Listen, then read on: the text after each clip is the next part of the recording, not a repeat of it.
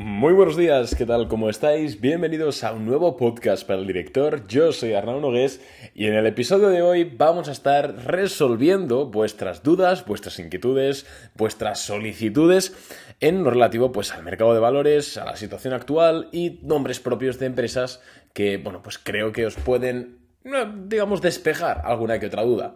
Antes de nada, deciros que este, bueno, para participar en este tipo, en este tipo de episodios, eh, la forma que tengo yo de recopilar las preguntas es a través de un sticker de preguntas, valga la redundancia, en Instagram, en historias. Así que sígueme. Y por cierto, em, el otro, hace un, par de semanas ya abrí otra nueva cuenta de Instagram que se llama eh, Arnau, espera, ahora te lo voy a decir, Arnau barra invertir bolsa. Si vas a mi perfil normal, la tengo también etiquetada ahí. Em, lo abrí nueva porque voy a subir más contenido por ahí, en forma de reels, en forma de publicaciones estas de carrusel, por ejemplo. El otro día subí tres tips para protegerte como la inflación, según Warren Buffett. Subimos también cinco tips para ganar dinero en bolsa. Eh, también una tabla de cómo habían evolucionado los precios de las commodities cada año. Y bueno, hay más contenido y si queréis más, pues que me sigáis por ahí. Te voy a dejar el enlace directo para que hagas clic y me sigas por ahí en la cajita de más información de este podcast. Y dicho esto, eh, esto no significa que en la cuenta normal no voy a dejar, vaya a dejar de subir nada, ¿eh? vaya a subir lo mismo, pero más contenido ahí. Así que dicho esto, voy a ponerme por aquí las preguntillas y vamos a darle caña. Hay muchas, lo cual, por cierto, agradezco a todos y cada uno que habéis preguntado algo. Em, voy a intentar contestar el mayor número de preguntas posibles. No quiero que se me quede un episodio muy largo, pero, pero bueno, sin más dilación, vamos a darle caña. Primera pregunta, ¿momento de comprar o momento de estar precavido eh, en este mercado que sube? Bien, bueno, pues yo aquí primero te pediría delimitar de qué mercado me estás hablando, si del europeo o del americano. intuyo que es del americano. A ver, eh, ahora mismo está un poco en zona de nadie, entre comillas. Estoy hablando del SP500. ¿Por qué? Porque si fijamos un gráfico semanal, que se ve muy bien, podemos ver cómo, bueno, lleva desde noviembre del año pasado testeando un canal bajista, zona de soporte, resistencia y el canal bajista. Bien. Ahora mismo, eh, es que, claro, en, un formato podcast es un poco complicado, pero bueno, si lo tenéis oportunidad de verlo, miradlo. Ahora mismo el mercado está justo en una zona luchando por superar el. por romper la resistencia del canal bajista o no. En el caso de que rompa la resistencia del canal bajista, yo creo que es una señal bastante fuerte de compra en el índice, si queréis invertir en ETFs o incluso en acciones que estén dentro del SP500, porque ya sabéis que el mercado está muy correlacionado. En el caso de que finalmente no rompa y se vaya para abajo, pues no, es, no será buen momento. No sé si me explico. Estamos justo en un momento bastante crucial. Dependiendo de lo que vemos, dependiendo de lo que veamos seguramente esta semana y la próxima, ya os digo yo que va a depender mucho también de la decisión de tipos de interés de la Fed el 1 de febrero, pues sabremos si estar largos o cortos. Pero vamos, de momento, al menos a nosotros en Boring Capital, no nos está yendo nada mal, eh, ya que el otro día en menos de 24 horas hicimos un 11% de rentabilidad. Seguimos con nuestra rachita de 100 días, más de 100 días seguidos sin perder ninguna operación. Vamos con la siguiente pregunta. Meli, Meli Mercado Libre.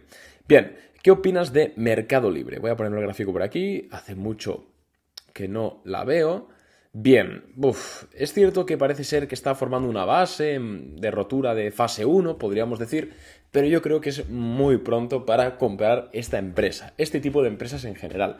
Creo que las growth de, estas que vimos crecer muchísimo en 2020-2021, como puede ser Mercado Libre, CrowdStrike, Spotify, SEA Limited, Cloudflare, bueno, todo ese tipo de empresas Em, creo, no son malas compañías y seguramente den muy buenos rendimientos y están a buenas valoraciones. Sin embargo, creo que todavía no es el momento de entrar. Creo que podemos esperarnos un poquito, la verdad. Y eso es un poco em, lo que me está ocurriendo con Meli. Es cierto que ha subido mucho en los últimos días.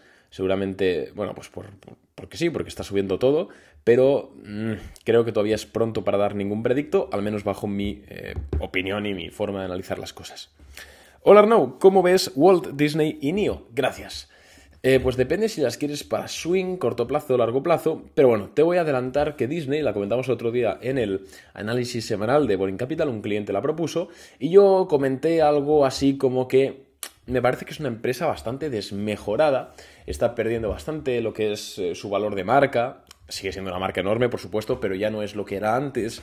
Estamos viendo también eh, bueno, que no se ha recuperado del todo como se estaba previendo del tema del COVID, de que cerró sus parques de atracciones, los márgenes están comprimiendo ahí ahí, parece que Disney Plus no está creciendo lo que tenía que crecer. En definitiva, aunque es una empresa muy grande y es muy probable que en cinco, no sé, tres años, por ejemplo, cuatro, esté a más de los 103 dólares que cotiza hoy en día, creo que es una cuestión de coste de oportunidad. Y es que teniendo Disney a un PER eh, es que está casi a PER 60. Es cierto que el forward es 25, o sea, se pronostica crecimiento, pero teniendo Disney a esta valoración, porque, o sea, la pregunta es, ¿por qué elegir Disney teniendo Google?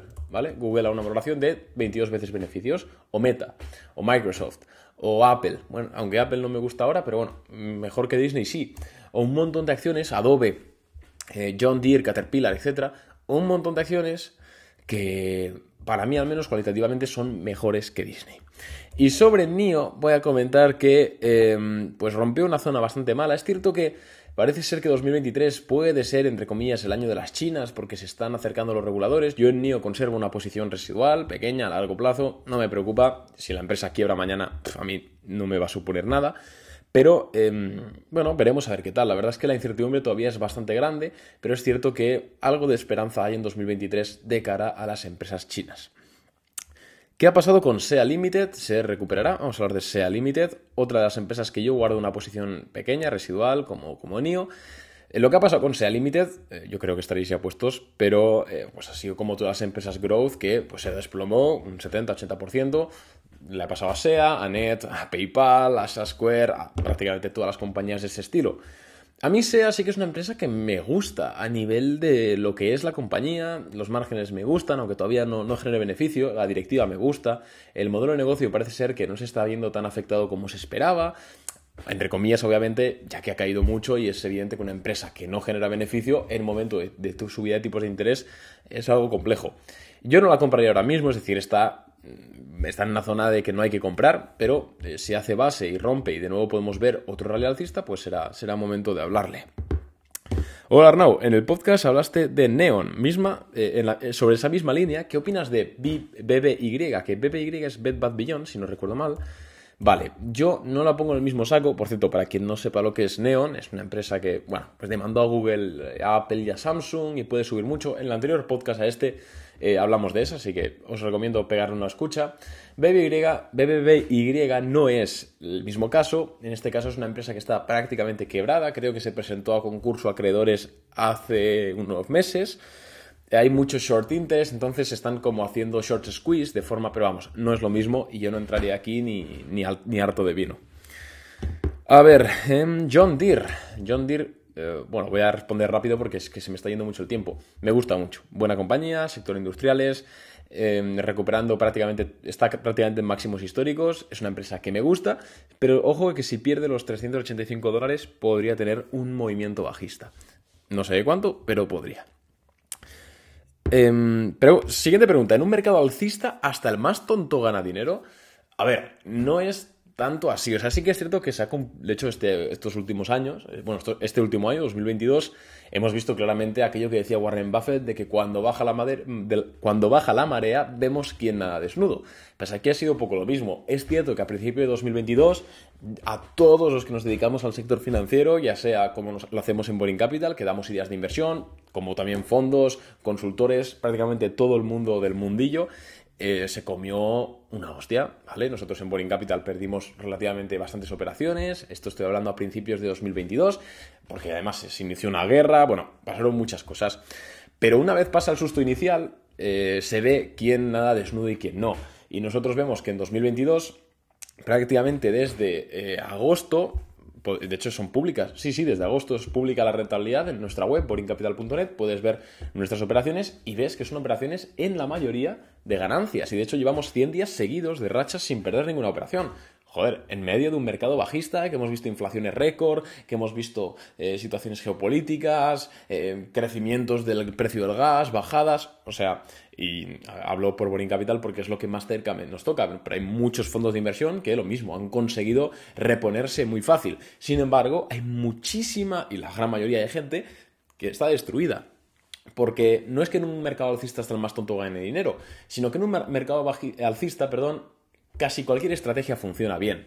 Entonces, si, tú tienes una estrategia un poco loca, digamos, en un mercado alcista, pues oye, te puede resultar. Pero ¿qué pasa? Que cuando llega las turbulencias, ahí es cuando te comes eh, la mierda, vamos a decir, y, te liquida totalmente. Entonces hay que tener cuidado con eso. Y esto se ve muy bien en redes sociales. ¿Cuántos de vosotros en 2020 eh, o 2021 estáis escuchando podcasts o cuentas de Instagram, youtubers, tweets, lo que sea, de supuestos expertos, analistas en bolsa? Vale, de esos cuántos quedan? Quedamos tres matados. Quedamos tres matados, que somos los tres frikis que llevábamos de antes del COVID y llevaremos pues muchos años porque al final vivimos de esto y nos gusta esto. Entonces, bueno, no sé, cada uno también tiene derecho a intentar lo que sea. Bueno, yo prefiero ir a la mía y ya está. Siguiente pregunta, ¿qué pasaría si la Fed no hace pivot este año? Em, pues de primeras, la Fed, eh, ellos confirman que no van a hacer pivot, pero el mercado descuenta que sí. Entonces, lo que seguramente pasaría es eh, que veríamos una relativa caída en los índices. Es cierto que esto pues, es un poco subjetivo, o sea, no se sabe decir si va a ser ahora, si no va a ser ahora, es un poco complejo, pero em, caída habría seguro, vamos y no pequeña. Siguiente pregunta. ¿Creéis que la inflación seguirá bajando o podríamos tener un rebote al alza? A ver, yo creo que, a no ser que pase algo que no sabemos a día de hoy, por ejemplo, yo que sé, que haya una guerra o un embargo petrolero, como pasó en el Yom Kippur, lo que sea, quitando cosas extrañas, es muy poco probable que veamos un rebote inflacionario. O sea, claramente la tendencia es a la baja.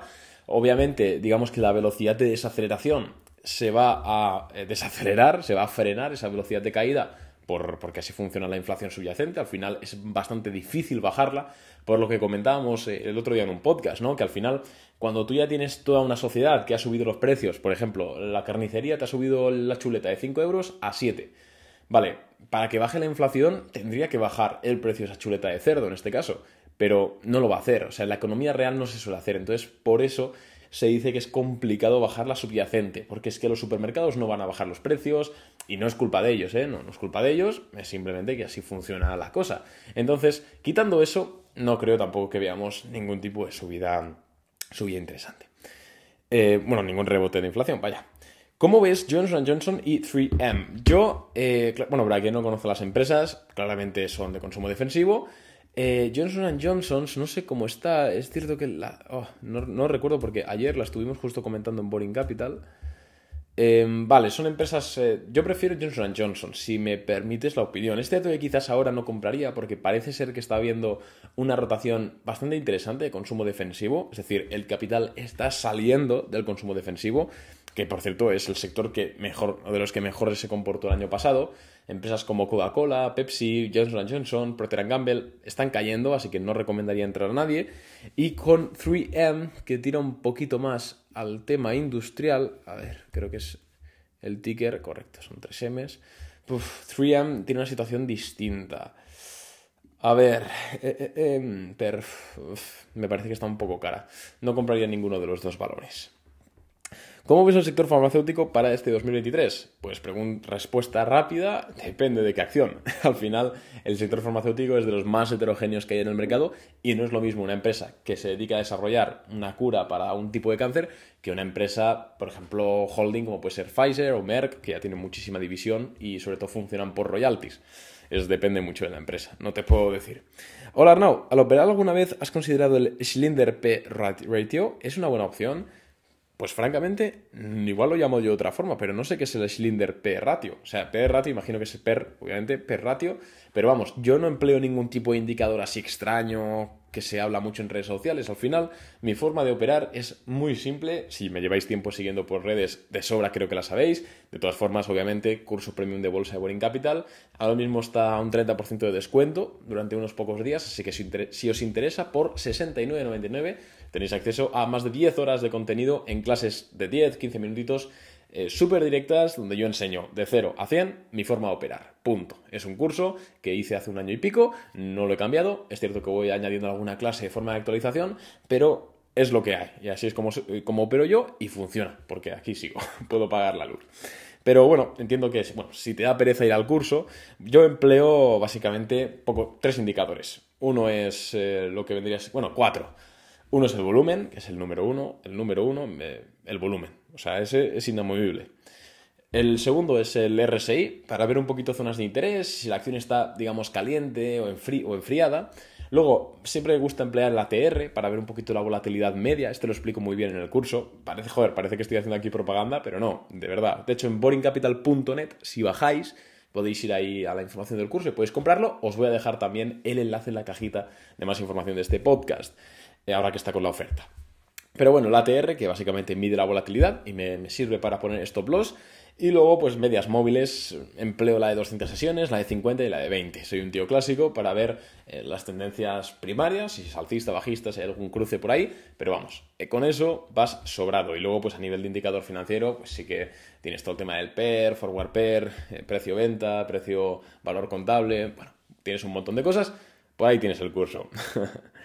¿Cómo armar un screener para largo plazo? Pues depende de lo que busques tú para largo plazo.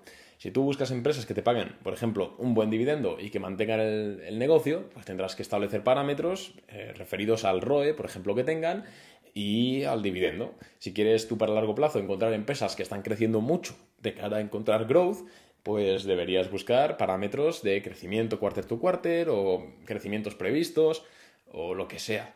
Depende mucho de lo que busques. Yo personalmente no, no tengo un screener para largo plazo porque al final creo que el largo plazo depende mucho del momento en el que compres. Al final, si por ejemplo tú puedes comprar meta a largo plazo, pero si hubieses comprado meta para largo plazo a 400 dólares por acción, podría ser una cagada, se podría decir. Pero si lo compras ahora es distinta, misma empresa pero distinta cosa. Entonces, depende de la situación y de la realidad macroeconómica, debes emplear unos parámetros o enfocarte en unas empresas que en otras. Por ejemplo, ahora quizás no me enfocaría en encontrar empresas como 3M o Johnson Johnson, que hemos hablado ahora, porque están han subido mucho, se han comportado muy bien este último año, sino que quizás ya buscaría otras empresas que han sufrido, pero que mantienen bien su modelo de negocio, como puede ser Google, Adobe, Nike, me lo invento. Entonces depende, como, como todo depende. Opinión sobre los datos del CPI de este año. Bueno, CPI, IPC, imagino que me comentas en Estados Unidos. Yo, cada vez que sale el dato, lo comentamos por aquí en podcast, la verdad, entonces tienes todos, pero en resumen, me parecen unos buenos datos, se está enfriando claramente la inflación, creo que todavía queda trabajo de hacer, creo que va a ser complicado bajar del 5%, por eso que hemos hablado antes de que la inflación, de la inflación pegajosa, ¿no? de que es una inflación estructural, pero por lo demás, yo lo veo bien, mucho mejor que hace un año, desde luego. Veo la luz al final del túnel, digámoslo así. Y última pregunta, y ya terminamos. Dejando del lado, eh, perdón, dejando de un lado el swing, ¿qué acciones tienes o te gustaría comprar para el largo plazo?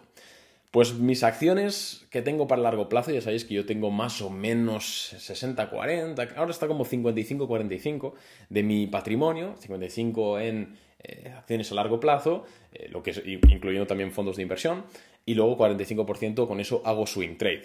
Eh, cuando los mercados suben, se gana bien por las dos partes, y cuando los mercados bajan o están volátiles como ahora, pues gano por, por swing y me dedico a formar mi cartera a largo. Yo tengo básicamente posición grande en Google, en Meta, en, bueno, en SEA y en, en, NIO es una posición que es pequeña. obviamente un indexado del SP500. También el otro día compré un poco, bueno, hace, el otro día, hace un par de meses, un poquito de LVMH, que de hecho me está dando bastante rentabilidad, pero bueno, ahí se queda, eso a largo plazo, que es Louis Vuitton Moet Genesis, es la única acción europea que tengo. Y así que me guste para echarle el guante, me gusta Adobe, por ejemplo, aunque no tengo posición, me gusta Nike, que la llevamos en Boring Capital hace unas semanas, a modo de swing, le ganamos, pero no, me gusta para largo plazo también. Eh, a ver, ¿qué más te puedo decir? Baba quizás si se arregla el tema de, China. Spotify me gusta para largo plazo. A ver Amazon a qué valoración cotiza. Mm. Amazon, pero uff, pero Amazon creo que todavía puede caer un poquito más, pero obviamente es una empresa que me gusta. Eh, a ver qué más tenemos por aquí. John Deere, esa, sí que tengo posición, si me olvidan las cosas ya. Eh, bueno, este tipo de compañías, la verdad, no son un poquito diversificadas, la verdad, vamos a decirlo así. Y bueno, pues nada más, espero que te haya gustado el podcast. Si ha sido así, recuerda que puedes darle un 5 estrellitas, iba a decir un like, 5 estrellitas en tu reproductor de podcast favorito, eh, ya sea Spotify, Apple Podcast, la que quieras. Un abrazo, gracias por estar ahí y nos vemos en el siguiente. Chao.